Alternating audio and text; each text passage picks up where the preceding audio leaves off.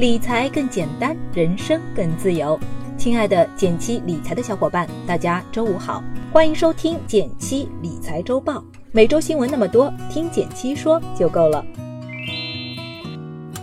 首先来看第一条新闻，是来自和讯网的消息：深圳大面积取消楼市豪宅税，二手房购房成本或明显下降。十一月十一日，深圳市住建局确认，即日起将深圳市辖区内含深汕特别合作区容积率在一点零以上、单套建筑面积一百四十四平方米以下的房子调整为普通住宅，直接取消了价格要求，满两年可免征增值税。在二零一五年十月一日，深圳出台了普通住房标准。规定必须同时满足容积率、面积和价格三个条件，才能被认定为普通住宅。比如，在南山地区，一套一百四十四平米、容积率一点零的房子，房价必须在四百九十万以下，才属于普通住房；超过这个价格，就被认定为豪宅。而对于被认定为豪宅的房子，在二手房交易的时候是要额外交税的。一套一百多平的房子，大概就需要交几十万的税费。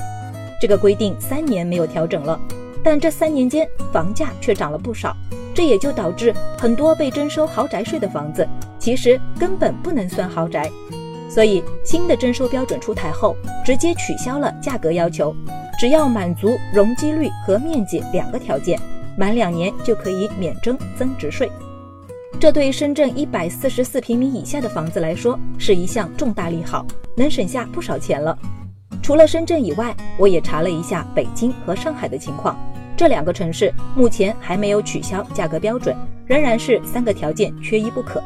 毕竟刚需买房不易，看到深圳的调整，也期待更多城市能多一点这样的人性化调整。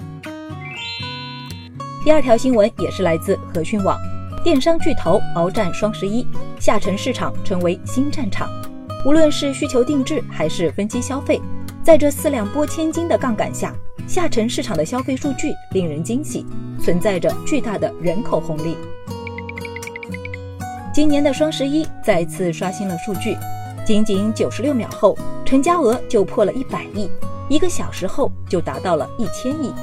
不得不说，大家的购买力还是非常惊人的。不过，除了买买买以外，我觉得有两个趋势也挺值得大家关注的。第一个趋势是直播带货的占比越来越高了。根据天猫公布的数据，双十一开始后仅仅六十三分钟，通过直播引导的成交量就超过了去年双十一全天。到早上八点五十五分，直播成交额已经破百亿元。不仅如此，在双十一期间，全球有近百个品牌的总裁高管亲自上阵进淘宝直播间带货，超过一半的天猫商家。都通过直播获得了新的增长。第二个趋势是三四线城市的消费潜力越来越受重视了。根据天猫公布的数据，这次双十一中，很多国产品牌都有超过百分之六十的订单来自三四线城市，连 iPhone 十一等最热门的手机也有超过一半的订单来自这些地方。相对于一线城市来说，这些地方跟互联网的接触比较少。网上消费的经验也更少，因此也更具有挖掘潜力。我们也不妨多留意一下这方面的机会，兴许就能从中发现下一个商机。第三条新闻还是来自和讯网，二十六元四千五百斤橙子，神价怎么来的？在社交软件上存在着各种羊毛群，有人利用商家失误定价结算漏洞，甚至开发代拍软件以获取低价商品。前段时间有条新闻刷爆了朋友圈，一家网上水果店因为操作失误，把二十六元四千五百克的橙子错标为二十六元四千五百斤，而拥有几十万粉丝的网站 UP 主迅速将消息扩散，引发大量网友薅羊毛，涉及金额高达七百万。因为这件事儿，羊毛党被推上了舆论的风口浪尖。在吃瓜的同时，我也仔细查了一下羊毛党的信息来源。一般来讲，薅羊毛的信息主要来自这样两种渠道：一种是通过微博、微信群的分享优惠，获取一些福利信息。因为福利信息不经意就会出现，所以想要抢到优惠，必须每时每刻盯着群里的推送信息，比较消耗时间；另一种是通过返利软件来获取优惠。羊毛党发出优惠链接，通过链接下单的人越多，他们获得的返利就越高。所以这种方式的本质其实就是拉人头。要提醒大家的是，薅羊毛这件事儿也是有风险的。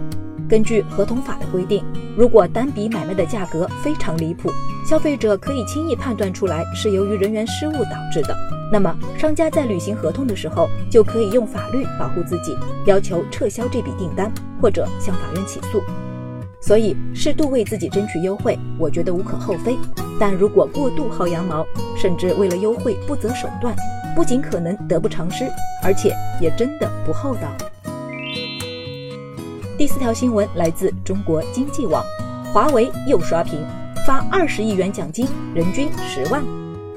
十一月十一日，根据华为员工在职场社交平台爆料称，华为给员工发放了两份特别奖金，第一份。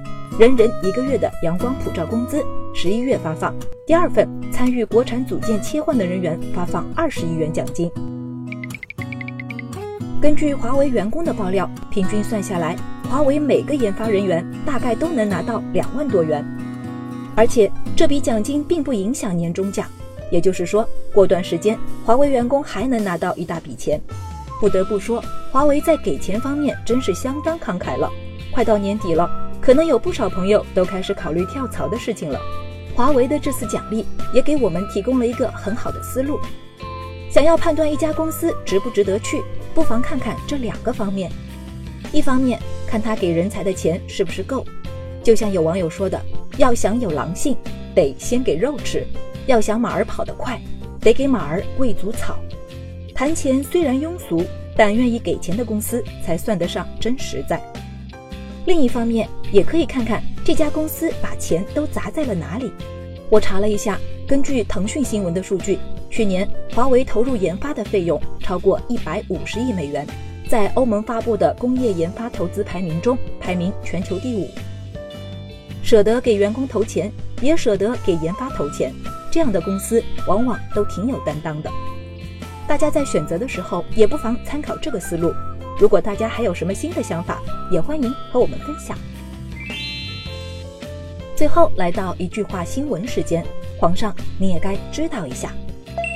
来自和讯网的消息，十三日晚上的消息，阿里巴巴集团向香港联交所网站提交初步招股文件，正式启动香港 IPO 计划。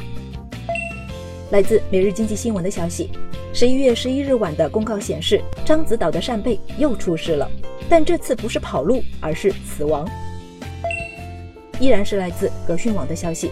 十一月八日，重庆市地方金融监督管理局网站发布公告，将取缔辖区内全部二十九家 P2P 平台。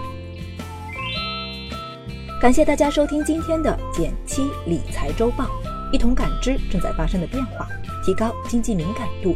更多投资新闻解读及理财科普。